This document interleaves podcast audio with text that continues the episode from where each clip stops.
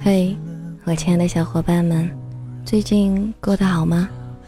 又有好几天没进行到下一个站台了，又有好几天没有让我的新之旅时光列车开动了，又有好几天没跟你们一起开启一次心灵的旅程了。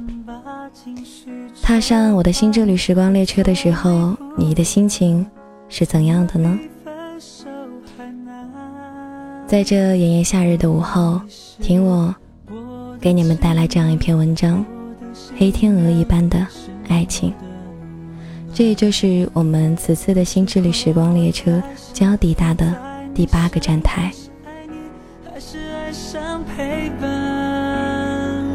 习惯两个人不见不散，习惯一睁眼就寻找对方，习惯让我们懒散，不再坚强的寂寞，丧失抵抗。习惯两个人睡单人床。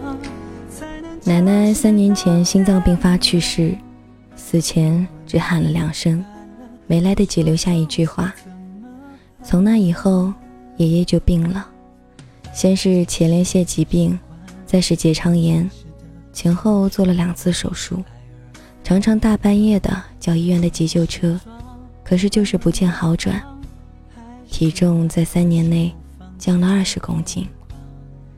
近来他每天都说胸口闷、胆囊痛、胃不舒服、头脑昏沉的，而且失眠的很严重，去医院。也检查不出来有什么大的问题，最后只有看心理医生。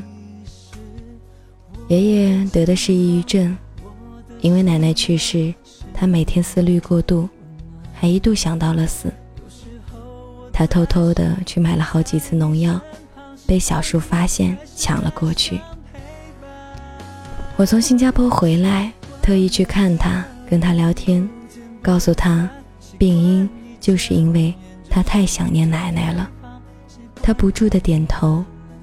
我说：“爷爷，你需要转移一下你的注意力哦。”我提议让他多跟其他的老年人接触，他摇摇头，说：“人家都有伴儿，自己跟人家合不来。”我问：“要不要找一个新奶奶作伴呀？”他更是拼命的摇头，说：“我这脾气性格，除了你奶奶。”谁都不行。我又提议养个宠物吧，他还是摇头，说尝试过了，养了一只小狗，可是没一阵子呢，就觉得心烦，给小叔送过去了。我一时语塞，说道：“除了奶奶，你对谁都不感兴趣，可是你必须给自己找到活下去的意义呀。”他这一辈子不抽烟。不喝酒，不打麻将，不玩象棋，不跟别的老太太闲扯，基本上没有什么任何的业余爱好，唯一的爱好就是和奶奶说话聊天。他说：“我现在每天在这个空荡荡的房子里，连个说话的人都没有。”其实爷爷跟三个儿子住在一起。儿媳妇儿每天洗衣煮饭伺候周到，孙子呢也每天下班都回来看他，可是他还是不开心。他说：“你又在国外那么远，也不能够常常见到你，我觉得很寂寞。”我说：“爷爷，并不是没有人在你身边，你才寂寞，而是因为你最想要的人不在你身边了。”你才寂寞。任何人在你身边，你都不会开心，除了奶奶。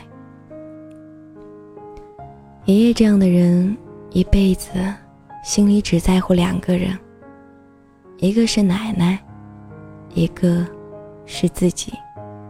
他不太在意儿子们、女儿们的焦虑，甚至连孙子生了重重孙，他都不太开心。他只想念奶奶。白天、夜里，走路、吃饭，他都只想念奶奶一个人。他的眼里只有奶奶。奶奶走了，他的生活就塌了下来，没有了重心。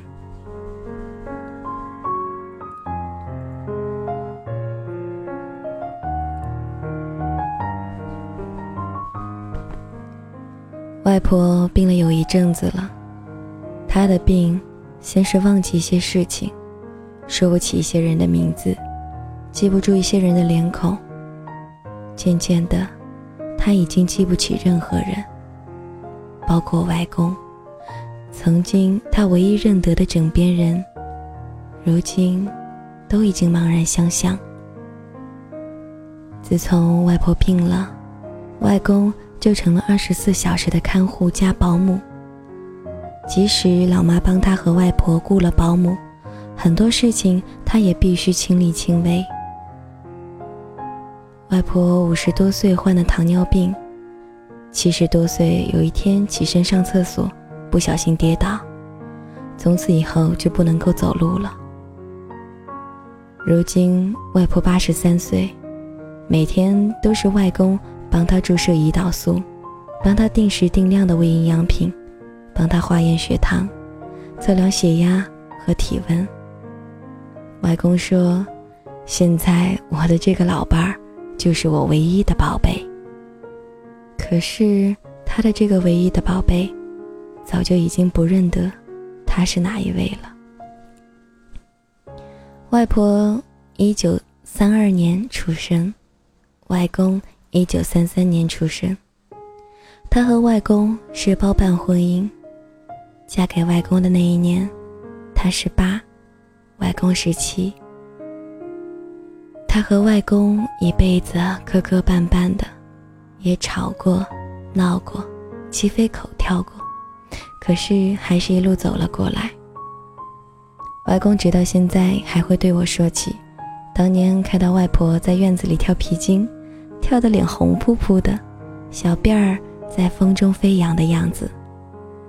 那个样子，他永远都记得。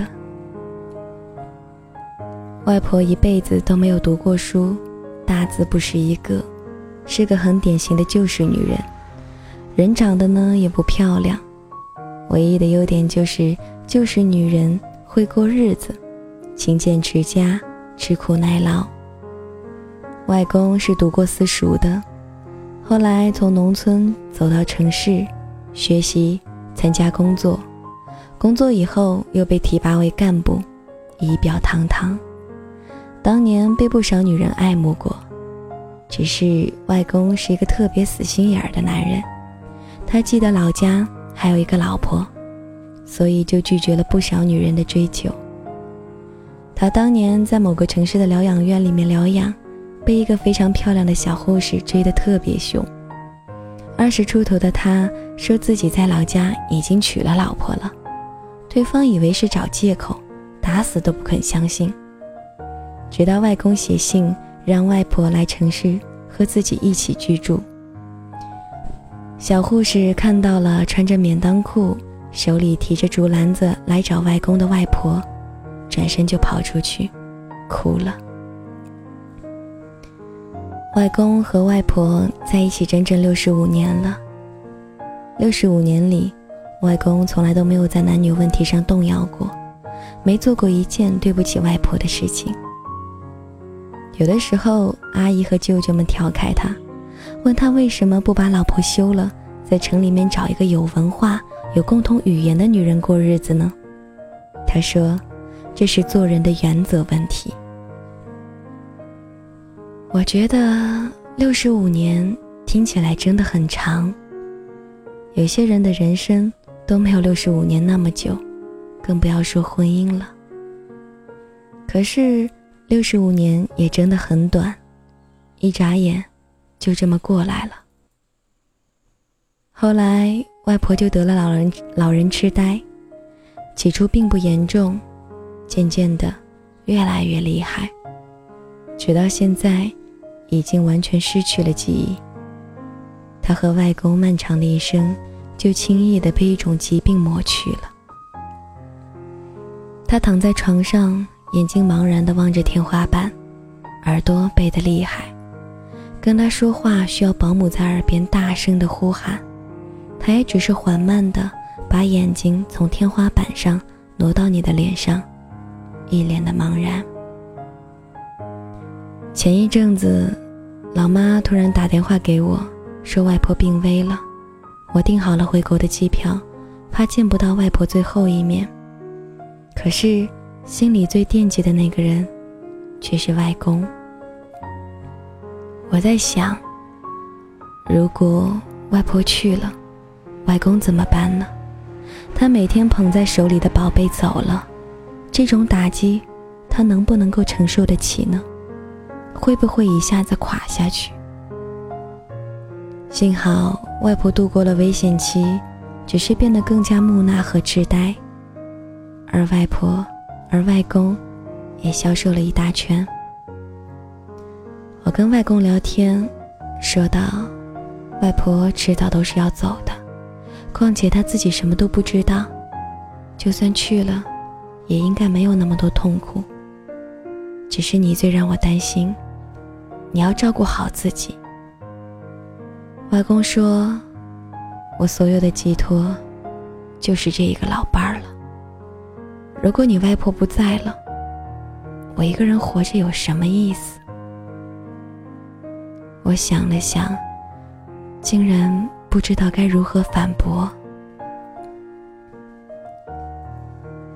爷爷和外公的故事，让我的心里触动很深。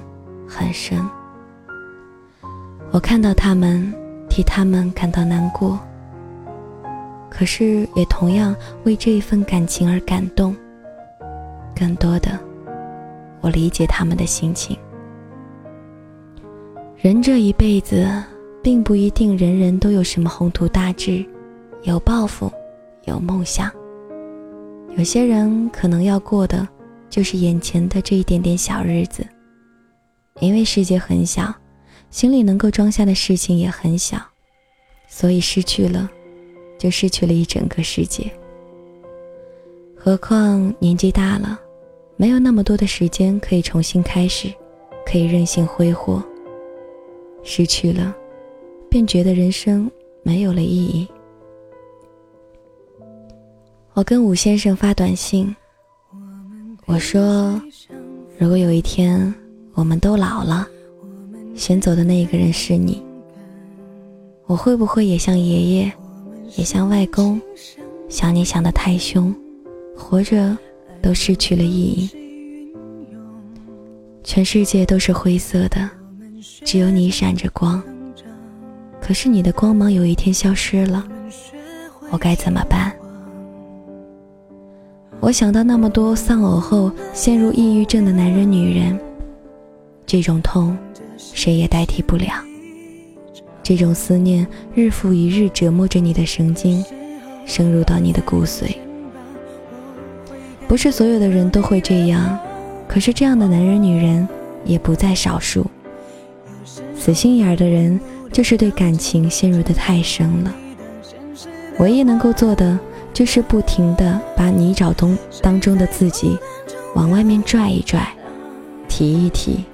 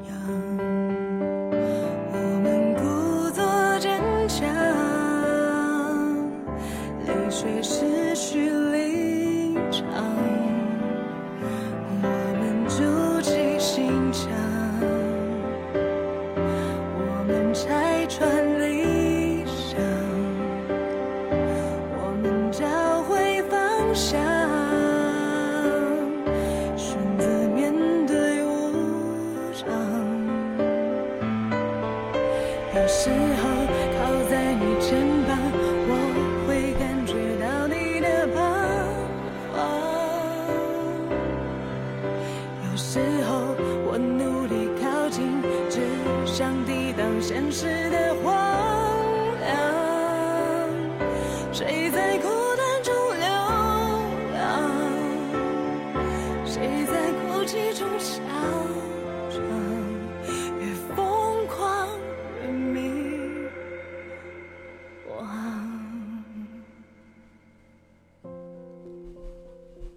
动物世界里，黑天鹅是爱情之鸟，因为它们是出了名的对爱情忠贞。不光是因为它们遵循严格的一夫一妻制，更是因为黑天鹅刚烈的性情。据说，如果一对黑天鹅夫妇遭遇第三者插足，被背叛的一方就会自杀而亡。如果是在飞行当中，那么。他们就会收起翅膀，让自己活活摔死。如果是在陆地上，他们就会把头埋进土里，窒息而死。如果夫妻一方有一个先遭遇不测，另一个会形单影只、郁郁寡欢，并且终生不再找其他的伴侣。我在想，黑天鹅。真的是一种很奇怪的动物，这让我倒也说不清楚是爱的伟大呢，又或者仅仅是死心眼儿而已。我一直都觉得，爱是源源不断、生生不息的。一段感情结束了，自然还会有一段新的生出来。之前的绝望、抑郁、悲观都一扫而光。就像严冬过去，春风吹拂大地的时刻，也会有新芽蠢蠢欲动，破土而生。我一直都觉得，人的感情是可再生资源，是充满生机勃勃的，有盎然的生命力的。爱情也是如此。我甚至一度觉得，在这个世界上，没有什么。是不可以忘怀的，也没有什么是不可以替代的，只要时间够长。可是，我却忽略了一件事情，那就是人的生命是有限的，而在有限的生命里，我们的能力也是有局限的。我们若是习惯了一种方式，一种生活的方式，或者一个人。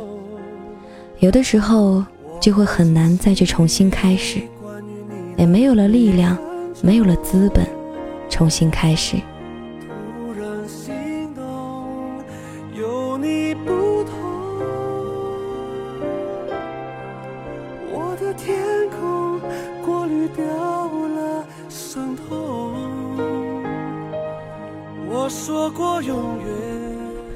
这世间有一种痴情。你说不清，它究竟是经年累月下的习惯，还是某些人对爱情理想的执着。有些相对来说那么平凡，失去之后却是绵长的思念和持续的、无法愈合的疼痛。真的，人生最大的考验不是金钱，不是欲望，不是名利，不是成就感。人生最大的考验是面对生死，面对离别。人生最大的修行是放下，唯有放下，才能够消除痛苦和执念。我愿意每个人都能够看破生死，但无论看得破，看不破，这一份黑天鹅一般的爱情，都让人想哭一会儿。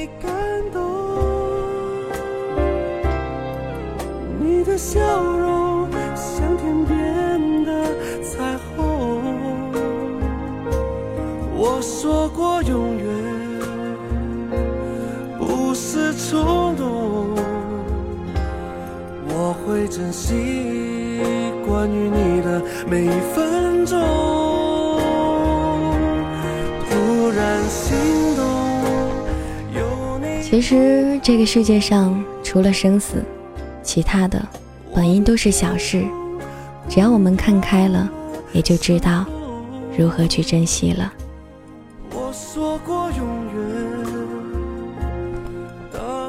这样一篇文章分享到这里的时候已是结束，也该是我们说下一次不见不散的时候了。